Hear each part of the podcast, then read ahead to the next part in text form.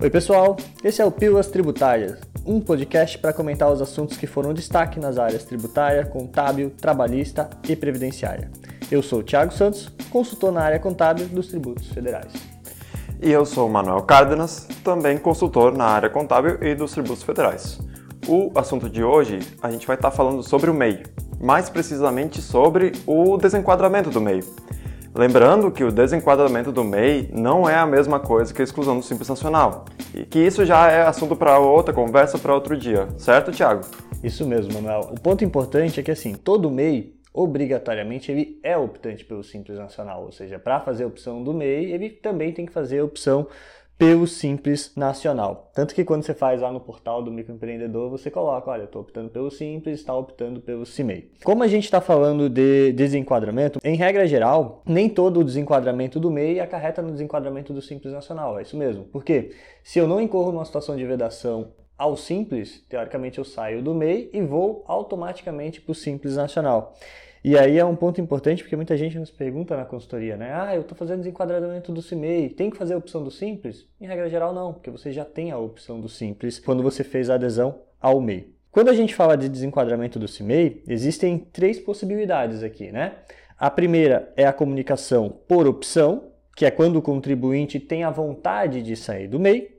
A segunda é a comunicação por obrigatoriedade, que é quando o contribuinte tem que sair, ou seja, não tem opção em correr numa situação de vedação. E a terceira é a, é a, comunicação, na verdade não é nem a comunicação, é o desenquadramento de ofício, que é quando um ente faz o teu desenquadramento. Exatamente. É, começando ali pelo desenquadramento por comunicação opcional, como o próprio nome já diz, é uma opção. Visto que é uma opção, não tem um prazo para estar realizando essa comunicação.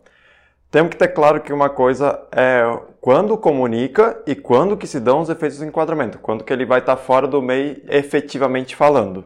Quando é feito de forma opcional, o desenquadramento será feito somente em janeiro do ano calendário subsequente, salvo se essa comunicação for feita em janeiro do mesmo ano que daí vai valer no mesmo ano, é, visto que o contribuinte não chegou nem a encerrar um mês e não operou dentro do regime de CIMEI de fato. Então, assim, quando eu quero sair, aqui a gente está falando da, desenquadramento por opção, se eu fizer o desenquadramento em janeiro, naquele ano que eu fiz o comunicado, eu já saio do CIMEI e aí já passo a ser optante do Simples. Se eu tomar essa decisão em fevereiro em diante, isso só vai produzir efeito no ano seguinte. E aí é um ponto importante, porque muitas vezes o, me, o empresário optou pelo CIMEI e durante o ano, poxa, não, mas eu queria ser simples por algum outro motivo. Durante o ano você não pode sair né, de forma facultativa, só se incorrer em alguma situação vedada de fato. Inclusive, não é recomendado que quando você queira fazer o comunicado de opção, fazer o comunicado entre fevereiro e dezembro. Por quê? Porque pode acontecer de durante esse período você incorrer numa situação de vedação. Então, ah, Vamos pensar que eu em fevereiro fiz o comunicado que eu quero sair ano que vem por opção. Vou lá e faço o comunicado no Simples. Mas, e vou permanecer o, no, do CIMEI, desculpa, vou permanecer o ano inteiro no MEI. Mas se em maio eu incorro numa situação de vedação, puxa, eu teria que fazer um comunicado de exclusão obrigatória. E para isso, teria que gerar um processo administrativo na Receita Federal para retificar aquele comunicado que eu previamente havia mencionado. Mas então, Manuel, introduzindo ainda aqui o tema do desenquadramento, a gente tem o comunicação né, por opção, como eu havia mencionado, mas a gente também tem algumas situações que geram o desenquadramento obrigatório, né? Quando que esse desenquadramento aí produz efeito? É, essa pergunta é, dos efeitos do desenquadramento obrigatório podem ter três respostas diferentes de quando vão se tomar o efeito. E tudo depende de qual que é o motivo que está causando esse desenquadramento. Vamos começar falando ali sobre o desenquadramento por limite de receita. Quando a ultrapassagem do limite da receita do MEI é, ultrapassar mais de 20%, que atualmente na gravação desse podcast é de 81 mil por ano calendário. Verdade. Os efeitos são notados somente em janeiro do, do ano subsequente. É como se fosse ali um desenquadramento opcional. Então, resumidamente, o que não passar de 20%, ele só vai desenquadrar em janeiro do ano subsequente. Certo, Thiago? Isso mesmo. Então, assim, eu ultrapassei os 81 mil, mas não cheguei a ultrapassar em mais de 20%, só vai produzir o desenquadramento a partir do ano seguinte. É claro que, assim, se eu ultrapassar mais de 20%, aí os efeitos retroagem. Então, aí vai retroagir a data de constituição do CNPJ ou vai retroagir a 1 de janeiro do ano calendário. E esse é um ponto importante, porque veja, eu tenho duas situações então. Eu tenho o desenquadramento, pensando aqui na receita, né? O desenquadramento que vai produzir efeito a partir do ano seguinte ou, a part... ou retroativo. Inclusive, um ponto importante aqui é que se, por exemplo, eu ultrapasso o faturamento lá de 81 mil, eu tenho até o último dia útil do mês seguinte para comunicar o desenquadramento. E é importante que eu faça esse comunicado, mesmo que depois eu ultrapasse mais de 20%, porque aí eu vou fazer um segundo comunicado, né, Manuel? Uhum.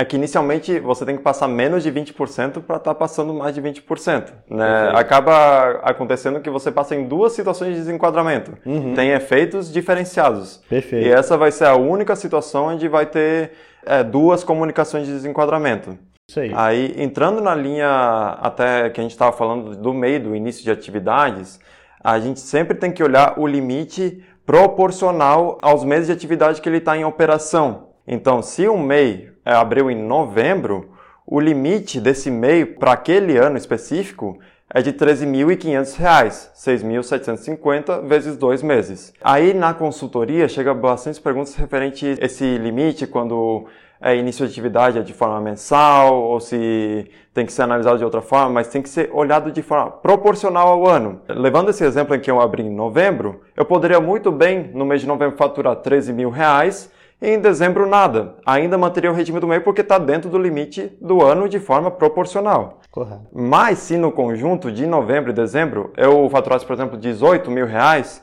não só eu teria que desenquadrar, porque seria é, como teria efeitos retroativos, visto que eu passei mais de 20% do limite. Isso mesmo. Lembrando que aqui a gente está falando só das receitas, mas não é só a receita que te desenquadra do MEI. A gente tem outras situações de vedação. Por exemplo, o MEI ele não pode ter mais de um funcionário, ele não pode trocar a natureza jurídica, então ele é empresário individual. Se ele troca a natureza jurídica para sociedade limitada, ele passaria a ser desenquadrado também. Uma atividade vedada, até porque a gente sabe que nem toda atividade é permitida no CIMEI.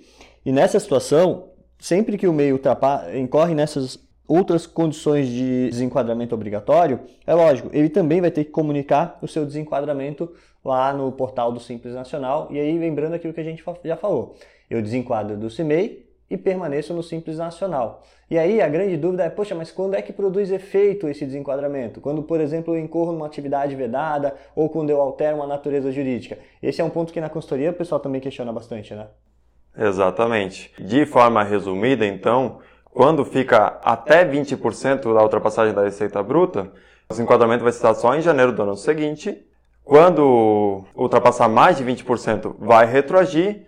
E em qualquer outra situação de desenquadramento obrigatório, os efeitos se dão no mês subsequente. Correto. E quanto aos prazos de comunicação, como que fica, Tiago?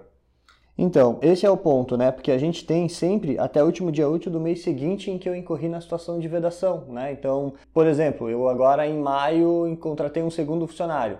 Teoricamente, eu vou ter até o último dia útil do mês de junho para fazer o comunicado de desenquadramento. E aí, a partir dali, a partir do dia 1 de junho, eu deixo de ser MEI e passo a ser optante pelo Simples Nacional. Isso ocorre se eu incorro numa atividade vedada, se eu altero a natureza jurídica. E aqui, lembrando que eu estou passando a ser desenquadrado do mês seguinte, não é por uma opção minha, é porque eu efetivamente incorri numa situação de vedação. Ah, se eu quisesse comunicar ou se eu quisesse sair por opção, poderia fazer até a comunicação, mas o problema é que só produzia efeito no ano seguinte. Um ponto importante é que essas comunicações, quando obrigatórias, elas devem ser observado o prazo pelo contribuinte, né, Manuel?